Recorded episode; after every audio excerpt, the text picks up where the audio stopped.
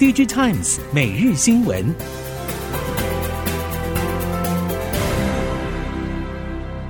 听众朋友们好，欢迎收听 DigiTimes 每日新闻，我是翁方月，现在为您提供今天的科技产业新闻重点。首先带您关心。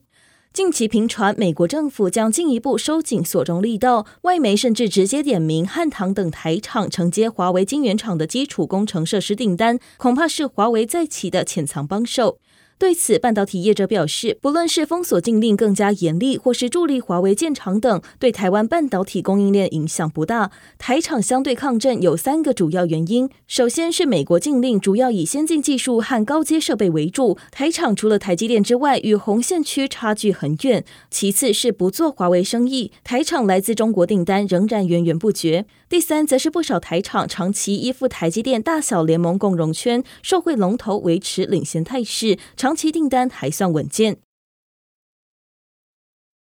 不畏惧美国科技围堵，中国华为 Mate 六零问世，象征中国本土先进制程晶片强势回归。有研究认为，随着中美力量差距逐渐缩小，中国对美国博弈的实力将进一步提升，美国的战略焦虑将显著升高。而中国的科技之所以能突飞猛进，逆向工程实力是一大关键。由于中美科技战逐渐升温，中国和美国已经进入战略相持阶段。美国商务部近期可能提出更严格的晶片出口管制规范。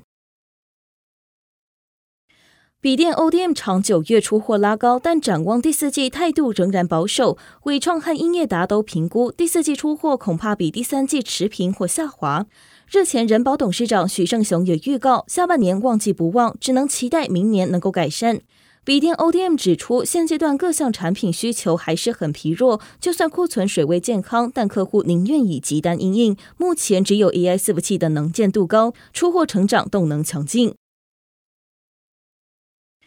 记忆体产业逐渐走出谷底，虽然 NAND Flash 现货价齐涨，带动相关供应链营收跟进走扬低润涨幅则相对温和，主流 DDR4 还是处于小幅亏损，但市场预期立即型记忆体价格渴望在今年下半落地，明年渴望重回逐季复苏的动能。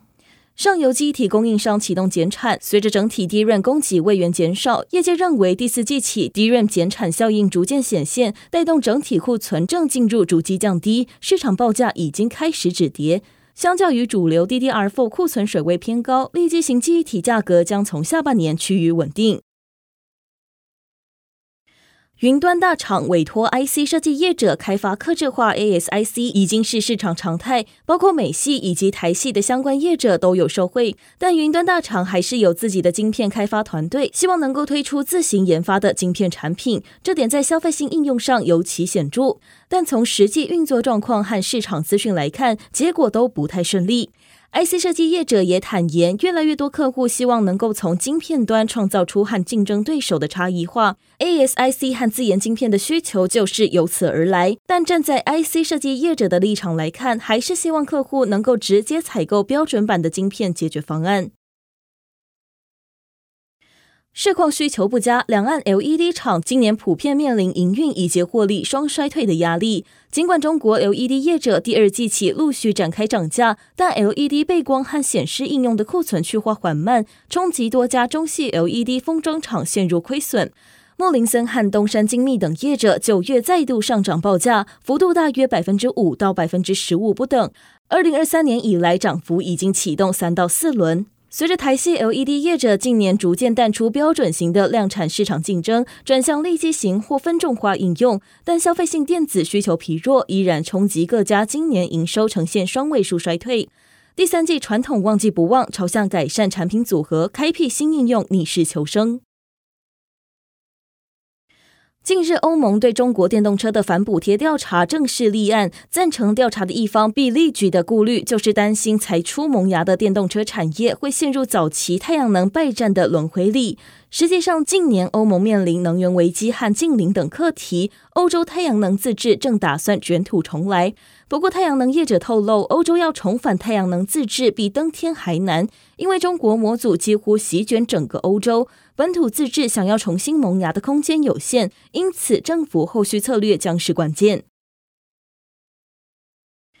太阳能电池模组正在从主流的 P 型 PERC 转型成效率更高的 N 型 TOPCon，今年更被视为 TOPCon 元年。传出因为中国政府支持转型，TOPCon 更成为全民运动。比起其他产业波折连连，中国太阳能今年耀眼又风光。不过，TOPCon 规划投入产能急速膨胀，逐渐有酿成海啸威胁的趋势。近期供应链汇集各方资料，粗估大约有一千 Gigawatt 规划产能将投入。如果依今年全球需求大约三百五十 Gigawatt 来看，已经将近三倍，恐怕很快就会供过于求，产能将像是海水倒灌全球。因此，也传出地方政府开始警觉情况失控，拟对新案踩刹车。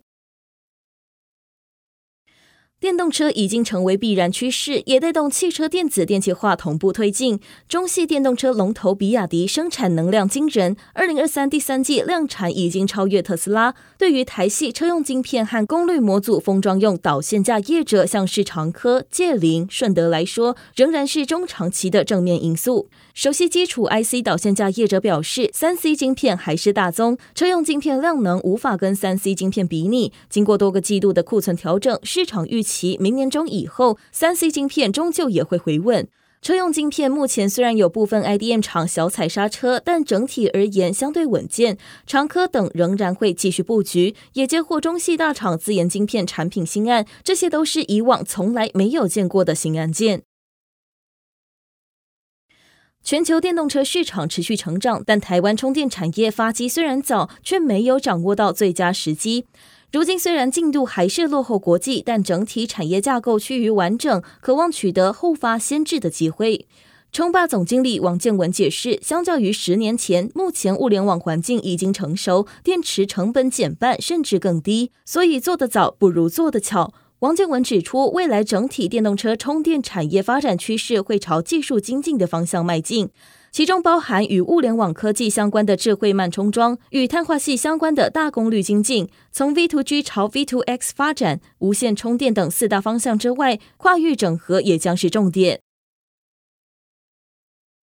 汉唐、亚翔、崇越、细科宏升遭到外媒点名，正在中国深圳协助华为打造晶片工厂的基础设施，甚至还说发现整个厂区通通都是台湾工程师，引发关注。不过，华为要盖晶片厂，四家台厂是否有能力复制台积电十二寸厂的蓝图，也是大家关注的焦点。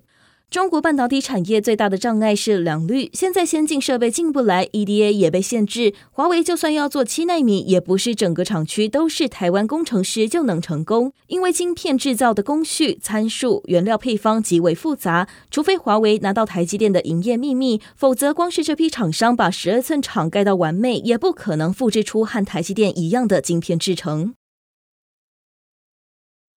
今年大型语言模型与生成式 AI 持续火热的同时，中国 AI 晶片龙头寒武纪却动荡不安。四月间，寒武纪传出裁员消息；九月间，公司创投股东群纷纷减持获利，了结离去。寒武纪创办人陈天石坦承，在被美国商务部列入实体清单之后，由于供应链因素，产品已经受到一定影响。寒武纪业绩一来面临非商业和非技术因素的干扰，二来寒武纪裁员、组织重整等动作，也反映出这个成立才七年的孩子，在陈天石眼里，前路还有不少困境有待解决。受惠于全球供应链多元化，马来西亚吸引多家国际级半导体业者加码投资设厂，包括英飞凌在居林第一座高科技工业园区投资七十亿美元，建造全球规模最大的碳化矽晶圆厂。而 Intel 则在槟城州冰岛西南县县城的八六拜工业园区，同样投资七十亿美元建造旗下规模最大的先进三 D 晶片封装基地。马来西亚早在七零年代就吸引许多晶片制造商，成为亚洲晶片制造先驱国之一，一度被冠上“东方矽谷”的美誉。但随着三星电子和台积电等业者崛起，带动南韩和台湾在九零年代赶超大马。如今中美关系紧张，促使供应链加速多元部署。马来西亚将尝试在半导体领域重拾昔日荣耀。以上新闻由 Digitimes 电子时报提供，翁方月编辑播报。谢谢您的收听。